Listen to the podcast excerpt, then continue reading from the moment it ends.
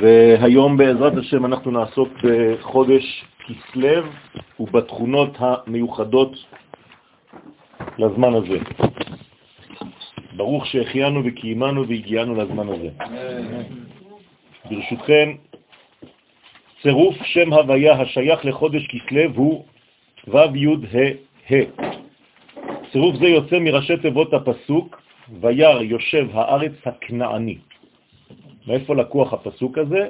מדובר באבל הגדול אחר פטירתו של יעקב אבינו עליו השלום. מתי הוא נפטר? ביום א' של חג הסוכות. זאת אומרת שאחרי 70 ימי החניתה שהיו בעקבות מיטתו של יעקב אבינו, אנחנו מגיעים בעצם ליום ראשון של חנוכה. זאת אומרת שחודש כסלב מיוחס ליעקב אבינו, ולכן גם הנרות, כן, מיוחסים ליעקב אבינו עליו השלום, שהוא בעצם כל העניין של עם ישראל שמופיע בעולם הזה ומביא את התיקון שהביא לחושך. אנחנו אמונים, אנחנו ממונים על החזרת האור שנעלם מן העולם. עם ישראל צריך להוליך את אור השם, ולכן דרכנו הדבר הזה עובר. אם כן, אנחנו מציינים את החודש הזה דרך האותיות ו' י' ה' ה'. אתם שמים לב שהאותיות מצד הזכר קודמות לאותיות מצד הנקבה. זאת אומרת שעד חצי החודש אנחנו בהשקעה, מחצי החודש ועד סוף החודש אנחנו בקבלה של כל מה שהשקענו בחזרה, חוזר עלינו לטובה ולברכה. 70 ימי חניתתו מביאים אותנו ישירות לתאריך כ"ה בכסלו, שני ראשון של חנוכה. זאת אומרת שיעקב אבינו בעצם נקבר, נטמן באמת ביום ראשון של חנוכה, כאילו הביאו אור גדול ותמנו אותו באדמה של העולם הזה ובאדמה של ארץ ישראל באופן ספציפי. בנימין זאב יטרח, יטרף, בבוקר יאכל עד ולערב יחלק שלל. לפי סדר השבטים, חודש כסלב שייך במהותו לשבט בנימין. השבט הזה בעצם קשור לבית המקדש. מה עניינו של בית המקדש? גם כן אותו עניין. שכינה בתחתונים. יש גילוי של קודש שצריך להגיע בעולם הזה, זה מה שעם ישראל אמור לעשות, זה מה שאנחנו משתדלים לעשות בעזרת השם, ומי שיש לו את הכוונה לעשות את הדברים, זה הרבה יותר חזק. כשאתה עושה את הדברים בכוונה תחילה, אתה בעצם מקבל את כל השפע שאמור להתגלות. יוצא שאנחנו כולנו עכשיו צריכים להתחבר לכוח של בנימין. בנימין זאב יטרף, בבוקר יאכל עד, ולערב יחלק שלל. מה אומר הפסוק הזה? הברכות של יעקב לשבטים, לשבט בנימין באופן ספציפי, כלומר, בנחלתו של בנימין עתידה השכינה לשרות בדמותו של בית המקדש.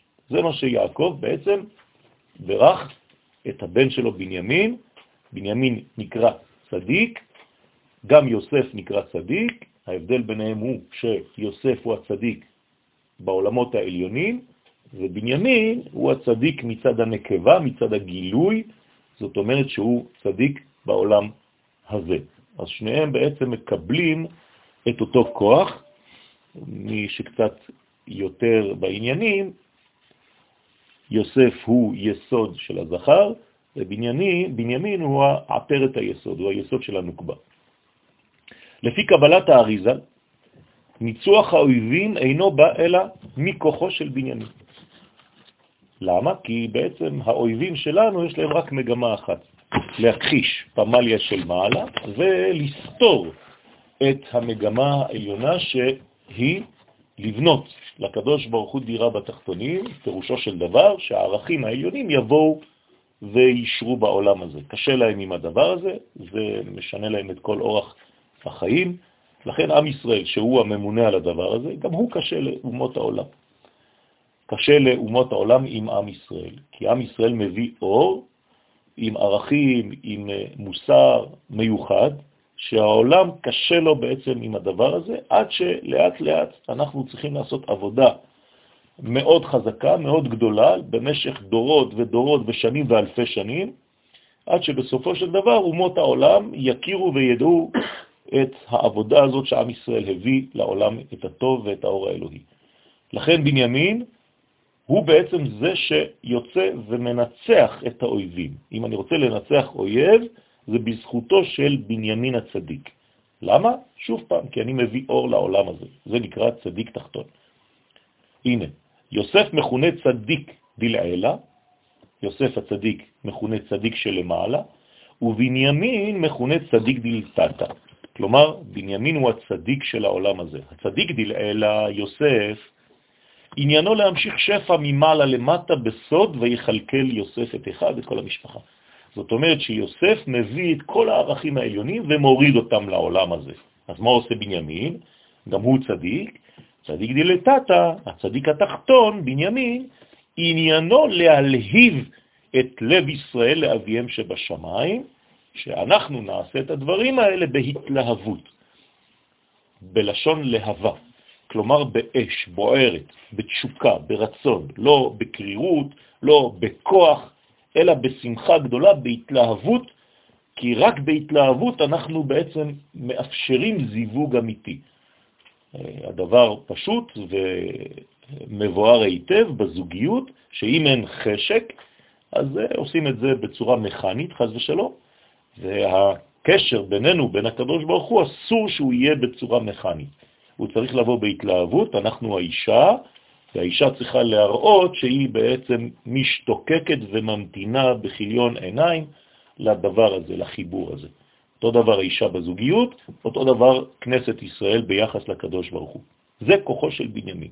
בנימין מלהיב את עם ישראל כדי שהתפילות שלנו תעלנה יפה, כדי שהברכות שלנו, כדי שכל מה שאנחנו עושים, זה יהיה ממש לרצונו לעורר את הרצון שלו למעלה. מאיפה בא השם כסלב? אז השם כסלב נגזר מלשון כסל כסלים. מה זה כסל כסלים בעברית? זה שם נרדף או שם נוסף של הכליות בגוף האדם. כלומר, לכליות בגוף האדם קוראים כסלים. למה? הכליות הן מקור התשוקה. בסוד נחשפה וגם חלתה נפשי, כן, לחצרות השם, לראות את השם וכו'. כלומר, הכליות זה לשון רצון. במילים אחרות, הרצון מיוחס לספירת הקטר, אבל מי נותן תנועה לרצון בעולם הזה? הכליות. כל פעם שאנחנו מתקדמים, אפילו מבחינה פיזית, בעצם זה התקדמותן של הכליות ולא של דבר אחר. הכליות דוחפות את האדם גם בתורת הלחימה, כן, מי שלמד קצת תורת הלחימה יודע שכשהוא מתקדם ליריב שלו, זה דרך הכליות שלו. הכליות שלו דוחפות אותו כלפי היריב, ולא הגוף ולא הידיים ולא החזה. זה כוח גדול של דחיפה שבאה מאחור. אז מה התפקיד של הכליות בגוף? אז הכליות בגוף הן שורש התשוקה והתאווה. אני עכשיו לא נכנס לגוף עצמו, בינתיים, כן, יש קשר. אני עכשיו בינתיים בדחיפה הזאת, בתאווה הזאת, ברצון הזה. מי שבעצם רוצה משהו חזק מאוד, זה הכליות. דרך אגב, מי שכבר לא רוצה כלום, כבר עייף מהכל, הכליות כואבות. וכל הפחדים, כן, מתרכזים שם. מידה זו בלטה אצל בנימין הצדיק, והשימוש בה מאפשר לנצח את אויבי ישראל האוחזים בחוכמה. בסוד חוכמה בגויים תאמין. יש אצל הגויים חוכמה, מאיפה הגויים לוקחים את החוכמה הזאת? מהחוכמה של הקודש. הם גונבים מאיתנו, מעם ישראל, את החוכמה.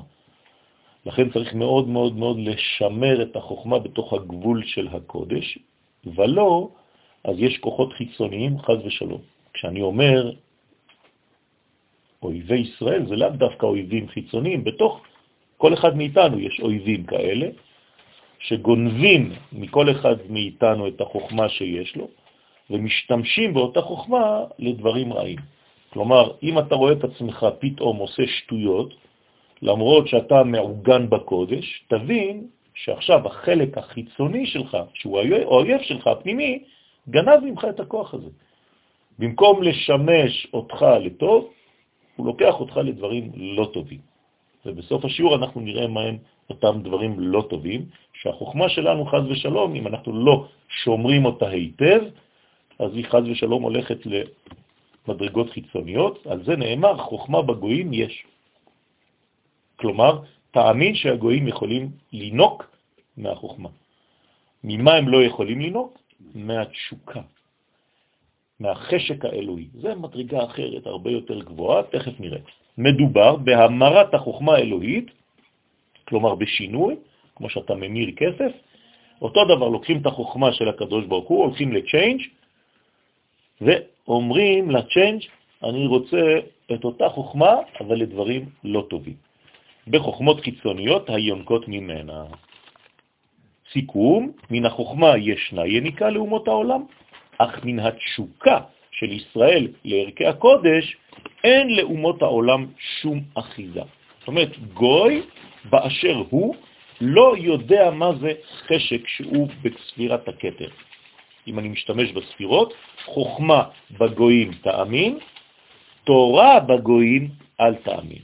כי התורה לא באה מהחוכמה, היא באה מהכתר, שזה יותר עליון. אז חוכמה בגויים תאמין, כי זה כבר היש, החוכמה נקראת יש. אבל העין, שזה הכתר, שזה התשוקה, שזה הרצון, שזה הבחירה, בלי טעם, כמו שהקדוש ברוך הוא בחר בעם ישראל, את זה אין לאומות העולם, ולכן הן גם לא מבינות למה הקדוש ברוך הוא בחר בעם ישראל. הן לא יכולות להבין את הדבר הזה. מטעם זה, אין ישראל יכולים לקבל נדבות מן האומות לצורך בדק בית המקדש. אסור לנו לקבל כסף מאומות העולם. למה? כי המקדש, הקודש, זה התורה שלנו. שם אין מקום לאומות העולם.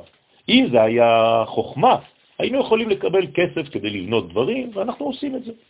אבל מבחינת קודש אסור לנו לקבל. למשל, בכפר אדומים, הגרמנים רצו לתת לנו כסף כדי לבנות את בית הכנסת, ועשינו לפני 25 שנים אספה, וסירבנו לקבל את הכסף, בחרנו שהכסף יבוא מאנשי הכפר.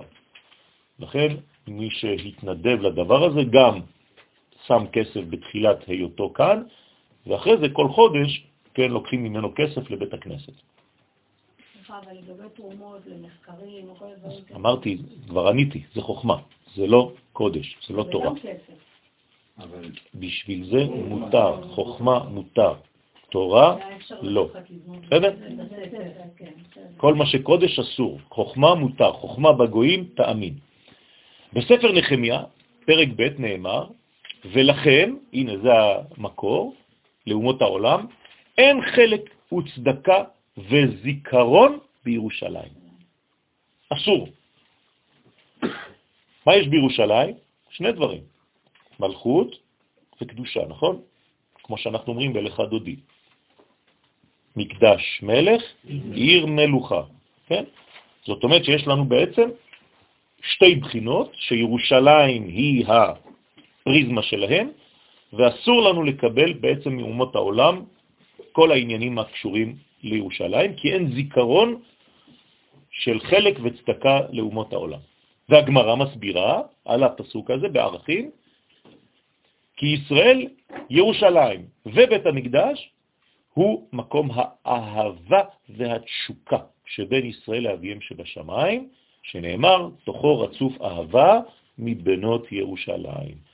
ולכן אין מקום לשום אומה, ולכן אסור גם לנהל מסע ומתן על שום חלק של ירושלים, עיר הקודש, וקל בחומר על הר הבית, וקל וחומר על מקום המקדש. כשאתה אומר מבנות, אתה אומר... מלשון בניין. כן, כבר למדנו את הדבר הזה, מבנות ירושלים, תוכו רצוף אהבה, כן, מהבניין של ירושלים, מלבנות את ירושלים. ובאשר עניין זה אינו בנמצא אצל האומות, כלומר אין להם את התשוקה הזאת, על כן אין להם חלק בדבר. וכשהתשוקה מתעוררת בישראל, וזה מה שאנחנו צריכים לעורר בחודש כסלב, לא לשכוח שזה הכליות שלנו, צריך להתעורר. מי שלא מתעורר בחודש הזה, מה יקרה לו? ילך לישון, אבל שינה חבל על הזמן.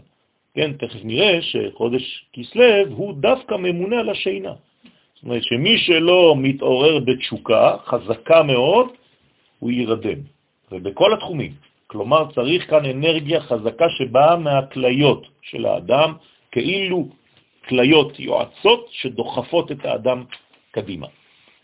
לכן, כשהתשוקה מתעוררת בישראל לעניינים העליונים, נידחות אומות העולם מפניהם. וישראל מנצחים את אויביהם. יש לי כוח בחודש הזה לנצח את כל האנטיתזה שלי, כלומר, הגוי שמסתתר בתוך יואל. אסור לי לתת לו משקל בחודש הזה. אני צריך לגבור עליו, להתגבר עליו, על ידי מה?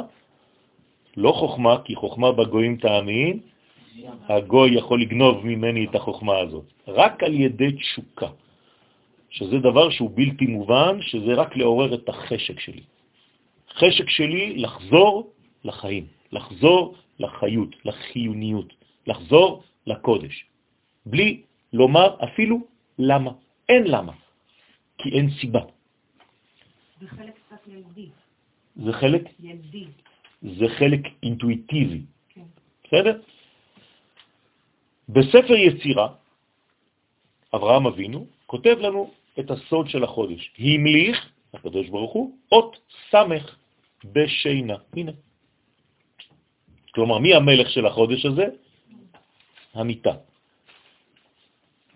חורף, רוצים להתקרבל, אפור, חושך בשעה חמש, כן, כולם כבר רוצים לישון, כן? אז אנחנו צריכים להיזהר מאוד. המליך אות סמך בשינה, כלומר המלך זה השינה.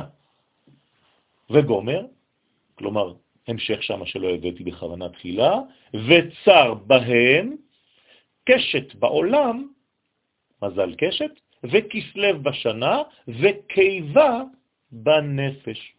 בגלל זה לא התייחסתי לכליות, הכליות זה רק לדחיפה, כאן מדובר ספציפית באיבר של החודש, והוא הקיבה. אבל זה היה גם בחודש חשבן, לא? מה? בחשבן. קורקבן. קורקבן. זה גם מערכת העיכול. נכון, נכון, נכון, אבל יש פרטים קטנים. מי שאינו מנצל את חודש כסלב, אוי ואבוי אם הרופא אומר לך שבאת בשביל הקורקבן, הוא אומר לך, זה אותו דבר, הקיבה, נו, מה? צריך להיזהר. יש ניואנסים וצריך לכבד אותם. מי שאינו מנצל את חודש כסלב כדי לעורר את תשוקתו לענייני הקודש, אז אני אומר לכם את זה מראש, עלול להידרדר אל המדרגה ההופכית, שהיא העצלות, התרדמה והעפר. העפר זה חד ושלום מוות, כן? ישני עפר זה המתים. כי הכל כבד, הכל מושך כלפי מטה. צריך להיזהר מאוד, ראו הוזהרתם. אבל מזה נוצרנו, לא? יפה, אבל אתה צריך לקום. אתה נוצרת כדי לבנות, לא נוצרת כדי להישאר שטוח באופקי. אתה צריך להיות אנכי, נכון? לקום. חודש כסלב מיוחס לשינה. הממוקמת בגופו של האדם בקיבה. הנה התכונה של הקיבה, חוץ מהפעולות שהיא עושה, היא דוחפת אותך, אותה קיבה, לישון. חכמים אומרים לנו את זה במסכת ברכות דף 61, קיבה ישנה, כל הזמן. וידוע, מה קורה בזמן השינה? מסתלקת הנשמה מן האדם. כלומר, המוחין של הגדלות, של ראיית הכולל, זה הכל מסתלק. לכן האדם נמצא כמו מת. על כן הוא מברך בקומו, בבוקר, שלא עשני גוי, שלא עשני עבד, למה? אתה כבר יהודי, זה בסדר. מה, אתה לא רגוע? לא. לפי שהשם יתברך שומר את נשמתו שלא תתחלף בנשמת גוי או בנשמת עבד. זאת אומרת שכל בוקר מחדש אני מתפלל ואני מודה לקדוש ברוך הוא שהחזיר לי את נשמתי, ולא נשמה חס ושלום זרה למציאות שלי, אוי ואבוי. יש מצב כזה שלקחו בזה בלשון? בוודאי, בוודאי. יש מצב כזה. שמה, שבאדם הלך לישון? כן, כן, והוא... אבי וקם שמעון? נכון. הוא לא קם שמעון, הלוואי והיה קם שמעון, הוא קם ויקטור, גוי. שמעון זה עדיין חבר שלך, יהודי. ואז. כל היום שלו הוא בעצם. חיפוש, התחפשות, תחפושת. זה לא הוא. זה רובוט שעושה תנועות כי הוא רגיל מאתמול, אבל הנשמה שלו היא חיצונית, הוא לא מרגיש כלום, הוא לא חש כלום, חז ושלום. צריך להיזהר מהדברים האלה. וזה פשלה כביכול של הקדוש ברוך הוא. זה לא פשלה, זה הפשלה של האדם, שהוא לא כלי קיבול לאותה נשמה של אתמול. זה בגלל זה, זה, זה בדיוק העניין. הקדוש ברוך הוא לא עושה פשלות. רגע, אז הנשמה שלנו היא לא אמורה להישאר איתנו. היא אמורה, היא אמורה, אבל צריך לקרוא לה, צריך להזמין אותה, צריך לאהוב אותה. את מדברת איתה? אם את לא מדברת עם הנשמה שלך, זה הגבר שלך, האמיתי, הפנימי, לפני הגבר שיש לך בחוץ. הגוף שלנו זה האישה, הנשמה שלנו זה הגבר. אם האישה, שזה הגוף, לא מתחננת ולא רואה את הגבר שלה כמו מלך, הגבר אומר, אין לי מקום פה, אני הולך. בסדר? והנה שבט בנימין, בצדקתו, הפך את העצלות הגנוזה בחודש כסלב לתשוקה לעניינים של קודש. זה מה שהוא עשה בנימין. לכן הוא בעצם שולט על החודש הזה, ואנחנו צריכים להתחבר לאותו שבט. בזה רכש בנימין לעצמו את התיקון היאה לחודש כסלב. כלומר, להתעורר, ובסופו של דבר, אם פעלת נכון בשתי, כן, הבחינות הראשונות, בשני השבועות הראשונות, הראשונים, אז בשני השבועות האחרונים יהיה לך אור. זה חנוכה. בסדר? אבל החנוכה בעצם, האור שלך בחנוכה, זה תוצר של מה? של ההשקעה שלך בשני השבועות הראשונים. חנוכה מתחיל עכשיו מבחינתנו. נכון. עכשיו צריך כבר לחשוב על חנוכה. לכן הזכרתי לכם את יום ראשון של חנוכה, דרך יעקב אבינו, וזה הצירוף של החודש. איך הוא הפך את העצלות ל... על ידי זה שהוא בעצם השתוקק ובנה לעצמו חיים של תרגום הערכים האלוהיים בעולם הזה. לכן קוראים לו צדיק, הוא זכה לתואר צדיק כי הוא מביא את הקדוש ברוך הוא כל הזמן, הוא מזרים את האור האלוהי בעולם הזה, עד כדי כך שבית המקדש נבנה, איפה? בבנימין. אצלו, בשטח שלו. מה זה אומר? חוץ מעובדה גיאוגרפית, שהוא עשה את עצמו כלי למשכן השכינה. אנחנו נמצאים כאן. וזה כבר מההתחלה, כי שמו לו גביעים שלקחו אותו. כן, בסדר, אז כל, כל זה, זה צריך לה- להבין מה הוא עשה בחיים שלו כדי להגיע למדרגה הזאת. בסדר? הוא גם לא מכר את יוסף, הוא גם לא נמצא בכל הסיפורים האלה. זה מדרגה ספציפית, זה לא בגלל שהוא ילד קטן, זה הסיפור. אז הוא לא היה בעניינים, ואז הוא לא מכר את יוסף, בסדר, זה הבנו. אבל מבחינה פנימית, הוא לא יכול למכור את יוסף, כי אם הוא מוכר את יוסף, הוא מוכר את עצמו. והוא ידע טוב את זה, גם האחים, אותו דבר, אבל הם לא הבינו את זה. כלומר, מה זה למכור את יוסף? זה לזרוק אותו בתוך חור, כן? יותר מלהשתחוות לעשו. יוסף, מה זה? זה הברית. כשאתה מכניס את הברית שלך לחור זר, זה בדיוק העניין הזה. לזרוק את יוסף לתוך בור שהוא לא שלך? לאישה זרה. ומה יש בתוך אותו בור. שם? נחשים ועקרבים, חס ושלום. זו אחת הסיבות לכך, סליחה, הייתה לך שאלה. אה, לא, זה לגבי מקודם, אמרת עם ההחלפה, אז כן. אם כן כשמברכים זה ברכה לבטלה, אם מישהו אין לו את ה... בגלל זה, בגלל זה אתה צריך להחזיר את הנשמה לעצמך. דרך אגב, מי שלא אומר למשל ברכו בבוקר, לכן חשוב להתפלל במניין, או לעשות את הברייתא כדי לומר את המילה ברכו, נשמתו לא חוזרת. רק בברכו את השם המבורך, ברוך השם המבורך לעולם ועד, הנשמה חוזרת. בנות, בנות מחוברות לבנים. בסדר? בגלל זה אישה שהיא, כל עוד והיא לא נשואה, היא מחוברת לאבא שלה, ברגע שהיא נשואה, היא מחוברת לבעלה. זו אחת הסיבות לכך שהחודש נקרא כסלב. למה? על שם בנימין. בנימין זה השם שלו. השם הנרדף של בנימין זה כסלב. אשר זכה והגביר את התשוקה, אמרנו שכסלב פירושו שוקה, השתוקקות, נחשפה וגם קלטה לערכי השמיים. לכן זה השם הנרדף של בנימין. אם אתם מכירים ילד שנקרא בנימין, יש לו תשוקות, יש לו רצונות חזקים מאוד. הגמרא מלמדת במסכת ברכות, נ"ז, עמוד ב', שהשינה היא אחד משישים למיטה. כלומר, אם תחלק את המוות ל-60 מדרגות, כל מדרגה אחת קטנה זה שינה. כלומר, שלישון זה קצת למות. המיטה והשינה לא היו חלק מן המציאות היסודית של הבריאה. כשהקדוש ברוך הוא ברא את העולם, אדם הראשון אינו ישן, אין דבר כזה. ויהי ערב, וישכב אלוהים את אדם הראשון, ויאמר לו, נומי נומי, כן, אין דבר כזה. אדם הראשון לא ישן. למה? כי הוא תוצר אלוהי.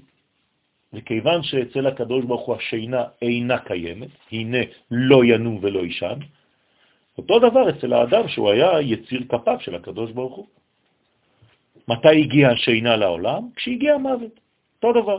אלא שאחר חטאו של אדם הראשון נקנסה עליו המיטה, ומאז הפכה לחלק בלתי נפרד מן החיים. וכך גם השינה. מה קורה לנו היום, שאנחנו כבר פוסט-טראומטי? המוות הוא חלק מן המציאות, ואינו בא אלא לטובת האדם ולתיקונו. כלומר, היום המוות הוא חלק מהתיקון שלנו, כמו השינה, אותו דבר. קודם החטא היה גופו של אדם הראשון מזוכח, ולכן לא היה צורך לתיקון דרך המוות, וגם לא דרך השינה. אבל, אחר שכבר נפל בחטאו, ישנם הרבה דברים שהוא אינו יכול עוד להגשים אותם בעודו מלובש בגוף. לכן הוא חייב לעבור דרך תחנת המוות.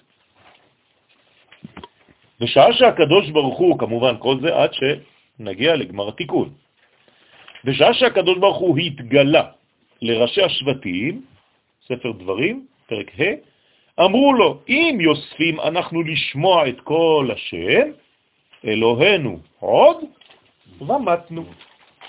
למה חכמי ישראל, זקני ישראל והראשים, ראשי השבטים, חשבו שהם הולכים למות? כי הם שמעו את קולו של הקדוש ברוך הוא. אז מה? אז מה הם אמרו לעצמם? מי ששומע את קולו של הקדוש ברוך הוא, פירושו של דבר שהוא חייב למות, כי אי אפשר לשמוע את קול השם בעודנו חיים. למה? כי איבדנו את זה כבר.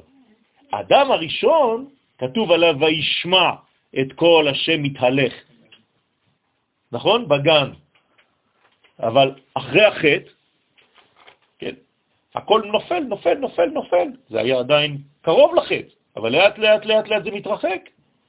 כשמגיעים לזמן של יציאת מצרים במדבר, הנשיאים מתחילים לשמוע את כל השם, מה הם אומרים? זהו, נגמר עלינו. מי ששומע את כל השם חייב למות, זה כבר בלתי אפשרי בעולמנו. ראשי השבטים וזקני העדה שיערו בנפשותיהם שלא ייתכן להיחשף לאור העליון ולהישאר בחיים. אך ברגע שהם נחשפו לאור השם ונותרו בחיים, הם הגיעו למסקנה שגזירת הדם הראשון בוטלה. הם אמרו, וואי, הנה, אני גם שומע את הכל וגם נשאר בחיים. וזו הייתה מסקנתם. מה הם אומרים? היום הזה ראינו כי ידבר אלוהים את האדם וחי. וואו, חידוש גדול בהיסטוריה. למה חידוש? כי, כי, כי, כי הם היו אמורים למות. אבל הם ראו את זה אצל משה. יפה. זאת אומרת שזמן התיקון התחיל.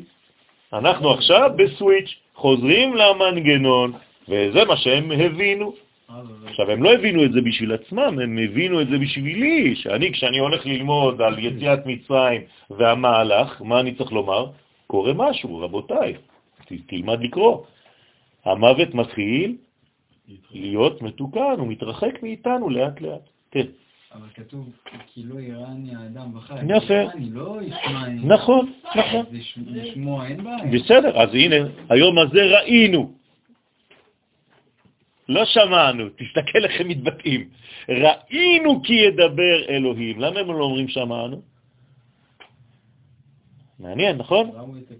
אה, זאת אומרת שהם הגיעו למדרגה של תיקון. ועתה, למה נמות? אז הם שואלים, למה נמות? כלומר, אם אפשר לחיות, וזה מה שתמיד חלמתי עליו, אומר אותו נשיא, אותו שר, אותו גדול בישראל. אני תמיד חלמתי מה? לדבר עם הקדוש ברוך הוא ולהישאר בחיים, לא צריך למות כדי לדבר איתו. היום בכל שיעור ממוצע אומרים לך, כדי להיפגש עם הקודש, חייב למות. כל הדתות בעולם זה רק זה. אי אפשר להתחבר לאור רק אחרי המוות. עם ישראל בא ואומר, מה פתאום? אתם נשארתם בטראומה, אנחנו מביאים לכם בשורה. אפשר להיות מקושר לחיים, לחיי החיים, ולהישאר בחיים. הרי זה תרתי דה סתרי, אני צריך למות כדי להיפגש עם החיים. היו אנשים לפני יציאת מצרים ששמעו וראו את הקדוש ברוך הוא ומתו? לא מתו. לא מתו, אז אם לא מתו, אז, ראשי השרים האלה, זה לא משהו חדש. אבל הם נעלמו מהעולם. בסדר, רק לא נתת לי לסיים את הפסוק, את המשפט. כן, למשל מי? חנוך. שחזרנו בארץ ישראל, אנחנו כבר בקו של החיים. זאת מדרגה היסטורית שהולכת ומממשת עוד יותר, תכף נראה את העניין. כאמור לאל, גם השינה היא אחד משישים למיטה. אותו דבר, מי שהולך לישון, כמה שאתה ישן יותר, כמה שאתה יותר קרוב לצד האחר. כמו המוות שבא בעקבות החטא הקדמון, גם השינה הפכה לתועלת. היום היא תועלת עבור האדם, חייב. דרך השינה יכול האדם להשיג מה שאינו יכול להשיג בהקיץ. חייבים לישון. כמובן, אתם יודעים שאצל הספרדים נשארה טראומה מחטאו של אדם הראשון. ספרדי מקורי אמיתי, מרוקאי או אלג'יראי, אף פעם הוא לא יגיד להם, לכם שהוא ישן. הוא מתבייש, הוא מתבייש. ישנת? לא. אני לא ישן בכלל בלילה. ישנתי אולי חצי שעה. הולך לישון אחר הצהריים בשבת, ישנת? אומר לו, רק נחתי. מה זה לא ישנת? שמרתי אותך נוחר לפחות שלוש שעות. לא, יש בושה, ואני מבין מאיפה זה בא. כלומר, יש איזה מין טראומה מאותו חטא הראשון, כאילו לא, לא חטאנו. אני מתבייש לומר שחטאנו, אני מתבייש לישון. אתם מכירים את התופעה הזאת? כן? אז יש את התופעה הזאת, ואתה תשאל אותם, כל הזמן, הדבר הראשון שהם יגידו לך, זה לא ישנתי. זה מה שיש להם לך לומר, זה הבוקר טוב שלך. כן? עכשיו, הצחוק שלכם אומר רבות. לא המרוקאים. בסדר, אז אוקיי. אה, זה מדבק. טוב, אז גם השינה היא חלק מהתיקון הזה, זה הפך להיות עכשיו תועלת. דרך השינה יכול האדם להשיג דברים שאינו יכול להשיג בהקיץ. כמובן שמדובר בחלום בתוך השינה, כן? שהוא בעצם המדרגה המחלימה. עליו נאמר, חלום אחד משישים לנבואה. אני חייב לישון כדי לחלום. הייתי רוצה. לנבא בלי ללכת לישון. זה מה שצריך להיות. כן? אותו דבר, הייתי יכול לדבר עם הקדוש ברוך הוא בלי למות. אתם מבינים? שינה ומוות זה אותו סיפור. עכשיו, אני לא יכול לעשות את זה, אני גם לא יכול לעשות את זה. אז נביא, מה הוא חייב לעשות? כאילו ליפול למדרגה של אאוט כדי להתחיל לנבא. זה, זה לא נורמלי. מזל שיש לנו דוגמה שהיא לא כזאת, והיא הדוגמה האמיתית המקורית של נביא, משה רבנו. משה לא צריך שום דבר, הוא מדבר כאילו בן אדם רגיל. אבל בן אדם אחר, נביא אחר, כל אחד. הוא נכנס לאיזה מין, השם ירחם, אתה רואה אותו, אתה מכניס אותו, מאשפז אותו מיד. למה? כי זה הסוד. אז חלום אחד משישים לנבואה, ובמדרש רבה, נובלות נבואה חלום. מזלו של כסלב הוא מזל קשר. מה זה העניין הזה? בחודש כסלב מתגבר כוח התפילה בעולם. אז יש לכם כמה אינפורמציות פה. השורש הוא קשת. קשת זה בעצם פילטר, זה כמו האותיות שדיברנו מקודם, האות סמך, עוד מעט תראו שיש עוד אות אחת והיא ג', זה כמו פילטר שמעלינו, ודרך הפילטר הזה האור של הקדוש ברוך הוא יורד, נכנס לאטמוספירה. כלומר, אנחנו מקבלים אור שיש לו כבר צבע מיוחד. והמזל זה בדיוק העניין הזה. כשאומרים לך שזה קשת, מזל קשת, ולא קשת, כמו שאני שומע בעברית, כן, זה מזל קשת, צריך להבין מה זה אומר. אז הקשת, רבותיי, זו תפילה. תפילה לא מלשון to pray, אלא חיבור. אדם שמחובר נקרא קשת. בסדר? זה האות, בעצם האות של, של הקדוש ברוך הוא שנתן. אחרי המבול. אחרי המבול. כן. זאת אומרת, זה החודש היחידי שיש בו קשת, שזה סמל, אות שקיים. זאת אומרת, זה החודש היחידי שיש בו... אבל מצד שני זה טראומטי. למה יש קשת בשמיים? לומר לי שבאותו רגע הקדוש ברוך הוא היה אמור להחריב את העולם שוב פעם. בו. אז הוא משתמש בקשת כדי להחליף את זה. אבל אם יש בן אדם בעולם הזה שהוא בעצמו הקשת, לא צריך יותר קשת. מי היה קשת בעולם ואף פעם לא ראה קשת? רבי שמעון בר יוחאי. כתוב שבימיו לא נראתה קשת, אף אחד לא ראה קשת. יכול להיות, רבי שמעון בר יוחאי חי הרבה שנים, לא ראו קשת. מה זה אומר? הוא היה הקשת. מה זה הוא היה הקשת? הוא היה השומר, שהקדוש ברוך הוא לא יחריב את העולם. לא צריך שום סימן אחר, הוא הסימן. ומה זה הסימן הזה? בכל תקופה אחת כזה. יפה, לא אבל... בכבוד. נו, למה אתה לא... אם התפילה שלך חזקה, כלומר החיבור הנשמתי שלך חזק, זה נקרא שאתה בעצמך קשת.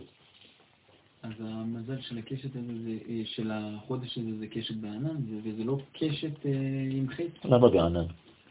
אה, כדי אחד אה? את השני. קשת. קשת. מאיפה באה הקשת? למה אתם רואים קשת? מהאור והמים. כלומר, יש בעצם חיבור בין אש ומים. ברגע שיש חיבור בין אש ומים, שזה בעצם עושה שלום במרומיו, הוא יעשה שלום עלינו, שהעולם לא יחרב. בסדר? אז עכשיו, מזלו של כסלב הוא הקשת. בכל זה כסלב מתגבר כוח התפילה בעולם. למה אני אומר את זה? כי התפילה מכונה בשם קשת. אתם רואים שיש מילים נרדפות שאנחנו לא מכירים אותן. והוא סוד מה שנאמר בפרשת ויחי על יעקב אבינו עליו השלום, בהקשר לחוכמתו ולתפילתו, בחרבי ובקשתי. מה הוא עשה בחרבי ובקשתי? מה, מה, מה המשך הפסוק? בחרבי ובקשתי? זה במקלי. זה במקלי. לא במקביל. אז תחפשו את הפסוק, אה, אני רואה גוגל. שחננאל לא פה. טוב, אז מישהו יחליף אותו. מה זה בחרבי ובקשתי? מה עשה יעקב בחרבו ובקשתו? כן? דרך- גם מלכות וגם פרישה. מה? זאת אומרת, גם מלחמה וגם גם שלטון וגם... מה זה אומר? מה זה בקשתי? איך אפשר, ילד קטן שעכשיו קורא את הטקסט, מה הוא קורא? בקשתי. בקשתי. היא חוכמתו ותפילתו. אה? חוכמתו ותפילתו. לא. לא, זה לא ההמשך. יפה. יפה. זה, זה הפסוק. למי הוא אומר את זה? ליוסף, נכון? אני נתתי לך שכם אחד על אחיך, אבל אני, איך הגעתי לזה? בחרבי ובקשתי. כלומר, מה הוא העביר ליוסף הצדיק? את אותה קשת. לכן הברית של יוסף נקראת קשת. כדוגמתו, מה עושים בקשת? ככל שהקשת מתוחה יותר, נכון? אני מותח יותר את מיתר. המיתר, מיתר. אז החץ הולך יותר רחוק. אותו דבר בתפילה.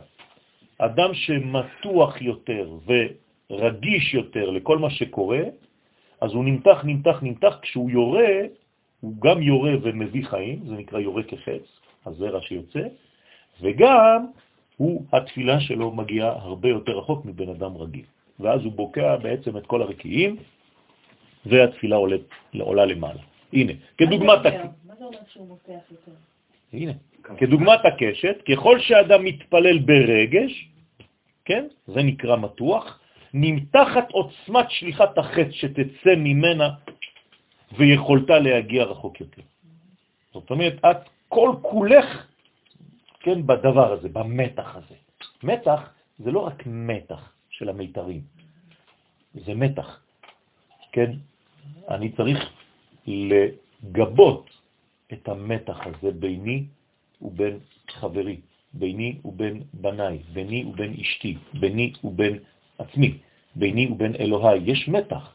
המתח הזה הוא בריא. אם אין את המתח הזה, חז ושלום, זה צער לשתי הבחינות. זה נקרא חמת. בסדר? ההפך ממתח.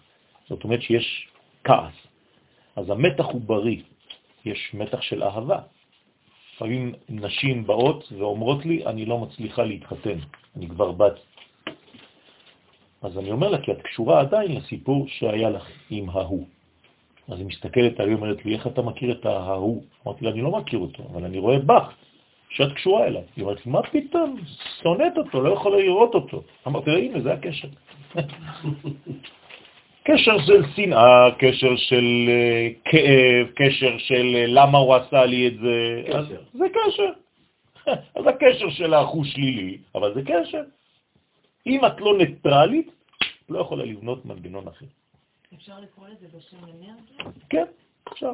אבל היום אנרגיה זה כבר הפך להיות, אה, כן, זה כבר חילול השם, בוא נגיד. זה כמו שלום.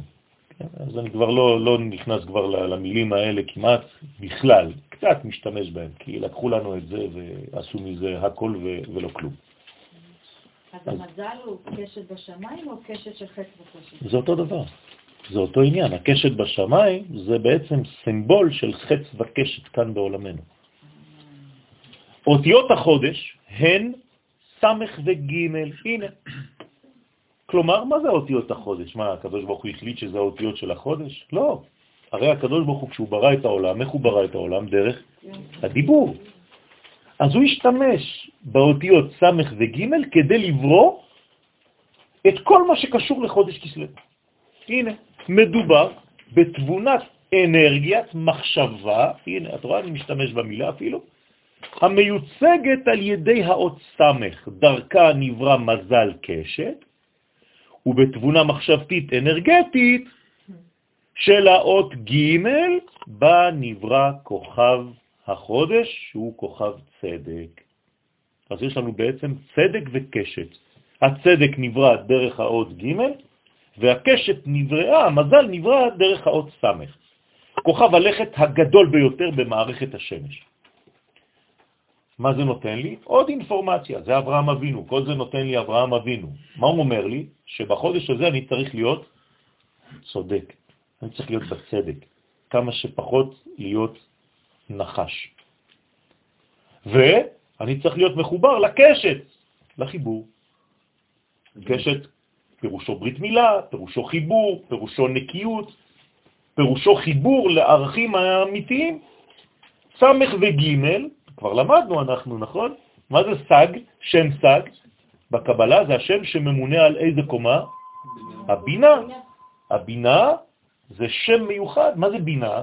זה מדרגה שאנחנו לא בעולם הזה, היא כבר מעבר למציאות העולמית. כלומר, אני יכול בחודש כסלב, לפי האותיות האלה, להיות בעולם הבינה. ומה זה אומר דה פקטו? שאני יכול לחולל ניסים. מה זה אומר? ששום דבר נורמלי בעולם הזה לא יכול לשלוט עליי בחודש הזה. כלומר, אני מעבר לחוקיות הטבעית של העולם. ולכן, מה עלול לקרות בהיסטוריה? תמיד דברים שהם בגדר נס, שלא מובנים אצל בן אדם. למשל, חנוכה. שמונה אנשים, משפחה קטנה, נגד אימפריה. והמשפחה הקטנה הזאת מנצחת. אתם יכולים להבין את זה? אף אחד לא יכול להבין. ואנחנו אומרים את זה על הניסים ועל הפורקן ועל הגבורות, כן? מעטים? מה זה מעטים? כלום. משפחת חשמונאי נגד אימפריה, עם פילים, עם עוצמות, זה, זה, זה, זה בכלל לא רלוונטי, זה כאילו אתה עכשיו אדם בודד, חשוף, בלי נשק, יוצא היום נגד אה, לא יודע מה. אבל יש לנו הרבה דוגמאות כאלה. יפה, אבל זה החודש, זה חודש דוד כסלו. וגוליית, שמשון. זה חודש כסלו, נכון. כן, רציתי רק לומר שלכוכב צדק יש 69 יריחים. כן, זה השש והתשע, האמת והשקר. נכון, נכון. אז ה-69 זה מדרגה גדולה מאוד, נכון, שיש להם, הכוכב הזה בעצם, כל כוכב יש לו את המנגנונים שמסתובבים סביבו. בסדר? אבל יש לזה 70 זה יותר מושלם. גם 100. נחלק. טוב, הערך המספרי של שתי האותיות, ס"ג, הוא 63. שוב פעם 9. והוא גם ערכו המספרי של המילוי הזה, י' כו' ככה, המקשר אותנו לספירת הבינה. אתם זוכרים מה אמרתי לכם חמש דקות קודם, שבחודש הזה אני צריך לבנות את המתח. אז זה בינה. בינה זה נקבה של בין, בין לבין. כדי להוציא לפועל את ההיבטים החיוביים של כל הנתונים שהזכרנו עד כה, עכשיו אנחנו צריכים הלכה למעשה, מה אני יוצא עכשיו מהשיעור? אני צריך משהו בכיס. יש להעמיק יותר בכל עניינו של החודש. אז בואו נלך קצת יותר עמוק. חודש כסלו מסוגל מששת ימי בראשית להופעה של ניסים בעולם, בעולם הטבע. הכוחות הקוסמיים המשודרים כל שנה ברחבי היקום בזמן הזה, עוברים, הסברתי לכם את זה קודם, דרך הפריזמות של מזל קשת ושל כוכב צדק. הבנתם את זה, נכון? והדבר מאפשר לישראל לשלוט בחודש הזה על כל חוקי הטבע. כלומר, אל תפחדו מדבר שהוא טבעי, שבאופן נורמלי היה אמור להגיב בצורה כזאת. לא. אם אני הולך לעניינים של הנפש שלי, זה אומר שגם אני, בחודש הזה, אמור להגיב בצורה אחרת לדברים שהתרגלתי להגיב בצורה אחרת. בדרך כלל, שנוגעים לך על הכפתור הזה, מה את עושה? וואו, מתפוצצת, נכון? בחודש כסלו יש אפשרות לשלוט על הדבר הזה. לא להגיב בצורות המוכרות. שינה, שינוי הרגלים. נכון. דרך כוונתנו באותיות של החודש, ס"ג, זה מה שאנחנו צריכים לראות בעצם, לעצום את העיניים. חגית, אני רואה שאת אה, מומחית לדבר. אז ברגע שאת עוצמת את העיניים, תסתכלי על האותיות ס' וג', ניתן לסלק כאוס מן החיים דרך גילוי אורו של הבורא. זה עולם כל כך גבוה, השם סג, וברוך השם, ממש כוח אי אפשר לתאר אותו. דרך אגב, זה חזק, המזל הזה הוא חזק מאוד. מן הגובה הזה ניתן לשלוט על מודעות השטן ולנקות את הכל. מה זה השטן הזה? מי זה השטן הזה? המעצבן הזה, כל הזמן שומעים עליו בכל מיני מקומות. קריאה. אז עכשיו הלכתי לבדוק לכם משהו מאוד מאוד חשוב, כן? ובדקתי את זה עם, עם אנשים מומחים. לפני 400 שנים גילה רבי אברהם אזולאי כי הגזרה בנוגע למגבלות לימוד הקבלה בוטלה. זאת אומרת שרבי אברהם אזולאי החידה אומר לנו לפני 400 שנה שאפשר ומותר וחובה ללמוד קבלה, כבר 400 שנה, שלא יספרו לכם סיפורים. בסדר? ממשיכים אבל. מתוך עיון בספריו הקדושים, מתבררת האפשרות להגיע מחדש אל הבחינה של בילה המוות לנצח. אתם זוכרים שכל פעם בשיעורים אני אומר לכם שאנחנו הולכים לכיוון הזה של לבטל את המוות? זה לא ממני יואל, זה מרבי אברהם אזולאי. ומה אנחנו רואים בזמן שלנו? דווקא בשנים האחרונות, לאחר שהתחלנו לחשוב על האפשרות הזאת, החלו לזרום ידיעות מדעיות. אז יש לי חברים שהם מומחים למדע ולרפואה ולכל מיני, והם גם תלמידי חכמים גדולים, אודות תגליות רפואיות המאשרות את התחזית של רבי אברהם אזולאי. פלא פלאות. התגליות מקושרות בעיקר למחקרים העוסקים במחלת הסרטן. מסתבר שהרקמות הסרטניות עושות שימוש בכוח העצום הזה של בילה המוות לנצח, אלא שהן עושות זאת כדי להנציח את המחלה. אני מתרגם לכם את זה במילים פשוטות. הרקמות חכמות מאוד. הן יודעות בתת מודע שבחודש הזה אפשר להגיע לנצח. אז מה הם אמרו? אנחנו ננציח את מה? את המחלה. עד כדי כך שהאנשים יחשבו שבחיים לא יהיה פתרון למחלה הזאת. תראו איזה כוח, הם לקחו את הכוח האנרגטי של החודש והפכו אותו לנצח של מוות. אנחנו ניצלנו מזה. מתי ניצלנו מהדבר הזה?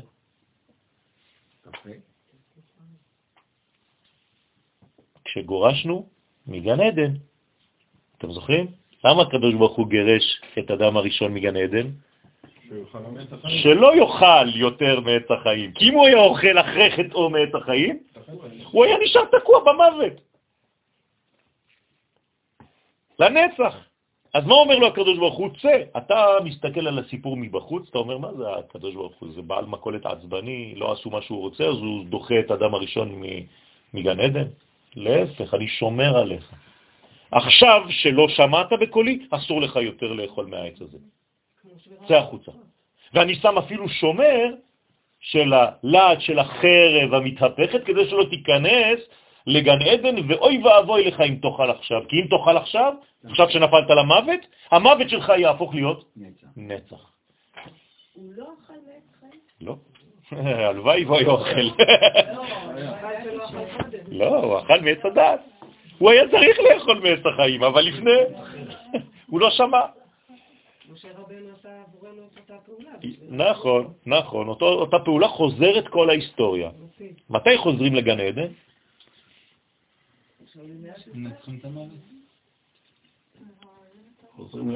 יפה מאוד. חזרה לארץ ישראל זה חזרה לגן עדן, ויותר גדול מגן עדן, יותר גבוה. קראתי לכם פעם את הפסקה של הרב חרל"פ על ההבדל בין ארץ ישראל וגן עדן. גן עדן זה בדיחה ביחס לארץ ישראל, רק אנחנו לא מבינים את זה. אבל בעזרת השם הדברים לאט לאט חודרים. נכון, שהוא רוצה להמשיך את זה. ואם הוא ממשיך את זה, שהוא לוקח את כוח החיים... נכון, את כוח הנצח. את כוח הנצח, את כוח ההמשכיות, והוא אומר, אני אשתמש בכוח הזה כדי להנציח את המוות, כי אם לא, אני יוצא לפנסיה. אז יפה, הנה. זה הפסוקים הבאים. אז הוא משתמש בזה במילה, בבילה המוות לנצח, אלא שהן עושות זאת כדי להנציח את המחלה. אותן רקמות מתחדשות, מתרבות ומתפשטות ללא גבול. כלומר, כל אחת אומרת לבת שלה, שעכשיו נולדה, תמשיכי כמוני, אוי ואבוי לך אם תפסיקי את המחלה הזאת. אנחנו חייבים להרוג את הכל פה. אכן, בתאים הסרטניים נמצא גן שזכה לכינוי המדעי חיי נצח.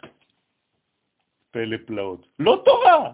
מדענים קראו לגן הזה חיי נצח. כלומר, הגן הזה הוא נצחי. הוא אחראי על התחדשותם של התאים, אלא שהשימוש באותו גן משרת גם את התאים הסרטניים שהחלו לגדל שערות ושיניים.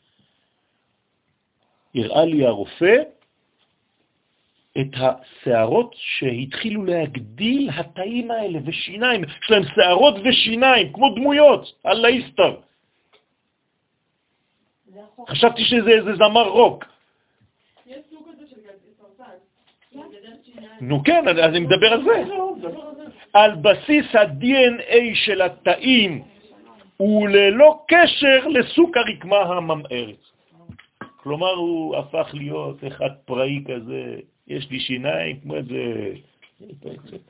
יש אצל היפנים איזה אחד כזה קטן, יש לו שערות כאלה ושיניים כאלה, מסוכן כזה, לא יודע איך קוראים לו. כן? מאז שהגיעו, לא, גרגמל זה נחמד. הגיעו הסרטים היפנים האלה, גועל נפש, כל אחד יש לו עיניים כאלה, גועל נפש של ציורים. ואני עוד, זה המקצוע שלי, איזה ציורים מגעילים. קנו את כל השוק בכלום כסף, כן, לא נשאר כלום מהיופי. המשמעות מרחיקת להלכת של תגלית זו היא שבגוף האדם קיימת יכולת פיזיולוגית לשחזר כל איבר וכל רקמה באמצעות הצופן הגנטי המצוי בגרעיני התאים. ניתן למשל לשחזר תאים של איברים שנקטעו עקב פציעה או שנחרטו בניתוח. אתם מבינים מה זה? כמו לתא, נוכל... כמו לתא אתה מצמיח מחדש הכל. יד חדשה. זה קיים היום, זה עכשיו, זה, זה, זה חמש, עשר שנים כל הסיפור הזה. כמו כן יש לגוף האדם יכולת סמויה להמשיך ולהתחדש בכל גיל, באופן שמאפשר לו להתגבר על תופעת הזקנה, כלומר, מוות, ולממש את חיי הנצח, ולא עם האלצהיימר, בבריאות מושלמת. אה, זה, זה, כן. הדברים מתחילים לבצפץ בעולם, בעולם המדע והרפואה, אלא שכדי שנוכל לממש, הנה עכשיו אני נותן לכם איך. ועכשיו אני נכנס לרובד התורני שהרופאים, הם לא דיברו על זה. אבל אם אין לך את הכלים האלה בקבלה, בחיים אתה לא תדע. לא תגיע לזה. גם אם יש לך את הכל.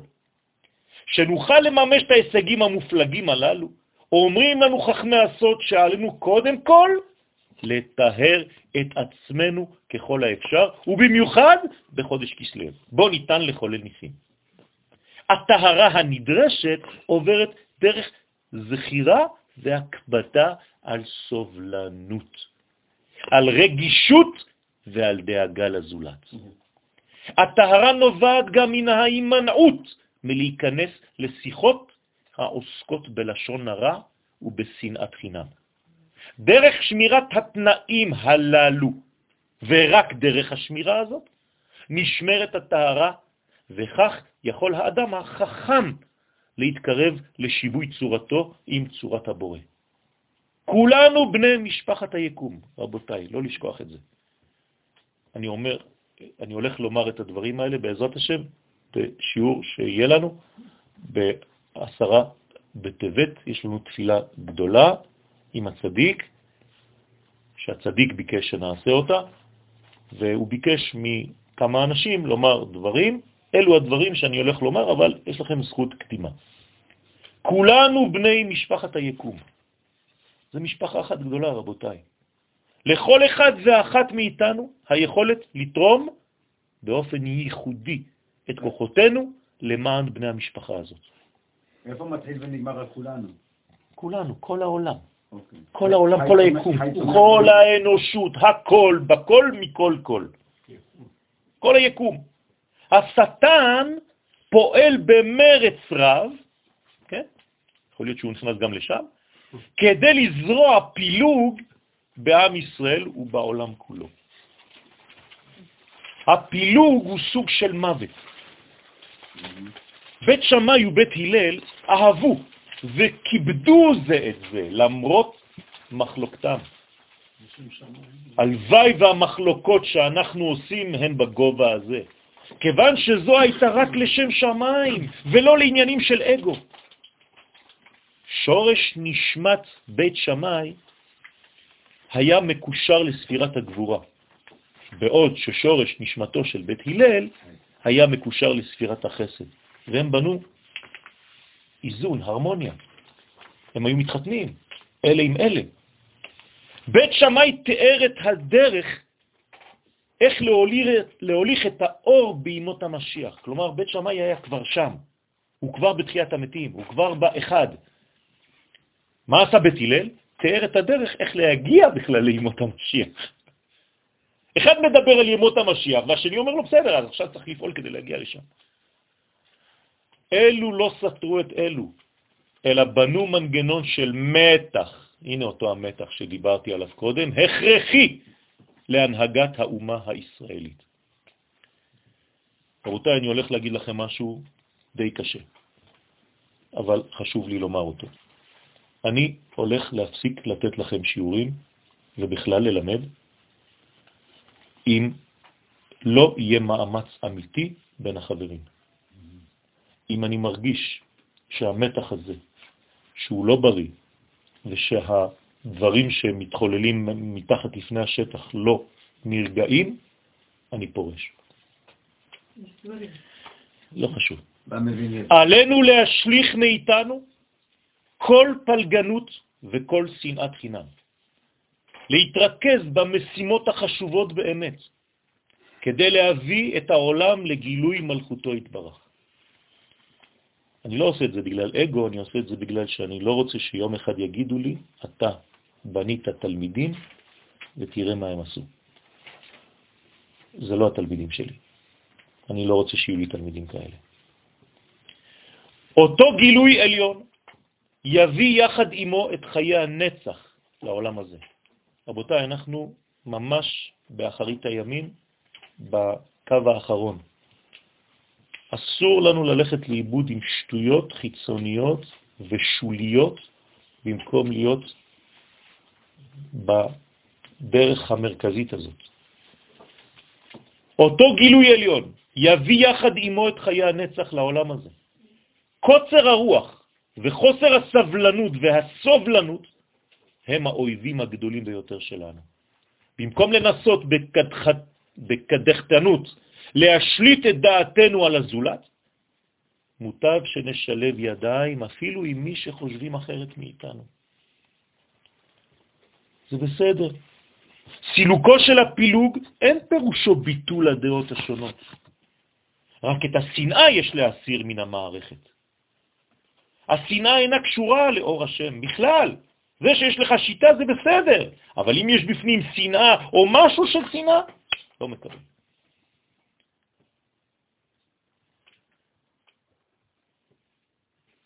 האור הוא האחדות הכוללת של כל השוני האפשרי. זה ויהי ערב, ויהי בוקר, שני הפכים, יום אחד. אני אוהב את החבר שלי. הוא יש לו שיטה כזאת, אבל אני אוהב אותו בכל הלב, אני מוכן לתת את החיים שלי בשבילו. גם אם אני לא מקבל את כל הפנים. זה לא שאני נגד ואני סותר את מה שהוא מביא, חז ושלום. יש לו על מי לסמוך, יש תלמידי חכמים, אנחנו מדברים, אנחנו בונים מערכת. אבל באהבה, יש לנו אהבה, אנחנו מתנשקים, מתחבקים, לב אל לב. אשליית הפיצול אינה קיימת באור העליון. חסד אינו סותר גבורה, וגבורה אינה סותרת חסד. לא מדובר אלא בשני היבטים שלנו ביחס לאחדות האלוהית. וזה נורמלי, כי אני לא הוא והוא לא היא, והיא לא אני. רק דרך השילוב ההרמוני ביניהם מופיעים החיים בעולם. תורת הקבלה מסוגלת לתאר את האדם מן המחלה הממארת הנקראת שנאת חינם. יותר גרוע מהסרטן, רבותיי. זה משם שזה מגיע. יש שנאה לא חינם? שנאת חינם זה לא שנאה לחינם, אני שונא אותך, כלום, סתם. אני שונא את מה שקיבלת מהקדוש ברוך הוא חינם, אני שונא את נשמתך. זה רחוק מאוד, זה עמוק מאוד, חס ושלום. זה נקרא שנאת חינם, זה לא שנאה על כלום, זה שנאה של מי שאתה. איך זה אפשרי אבל? זה אפשרי, תאמין לי זה אפשרי. שיש אומות העולם זה שנאת חינם כלפי ישראל? כן, כן. ואנחנו צריכים לתקן את הדברים האלה על ידי זה שאנחנו בעצמנו קודם כל עושים את הבניין הזה. מחלה זו ליוותה את עם ישראל במשך אלפי שנים. הגיע הזמן להרוס את מודעות השטן, זה החודש רבותיי, זה עכשיו, אנחנו ממש בגרעין, ולעקור אותה מקרבנו. כך יוסר גם זרע המוות ונזכה במהרה לתחיית המתים. יהי רצון שהדברים שאמרתי מהלב ייכנסו ללב. אני לא כועס על אף אחד, אבל אני לא מסוגל יותר להיות בקטע הזה. אני מבקש מכם לעשות את כל מה שבאפשרותכם ולהיות גדולים. להפסיק להיות ילדים קטנים, אתם לא בגנון, אתם אנשים גדולים עם מוחין דגדלות בעזרת השם, ואנחנו ביחד כולם הולכים לכיוון של דבר גדול מאוד, ואנחנו צריכים להיות חזקים ובאהבה גדולה. חודש טוב.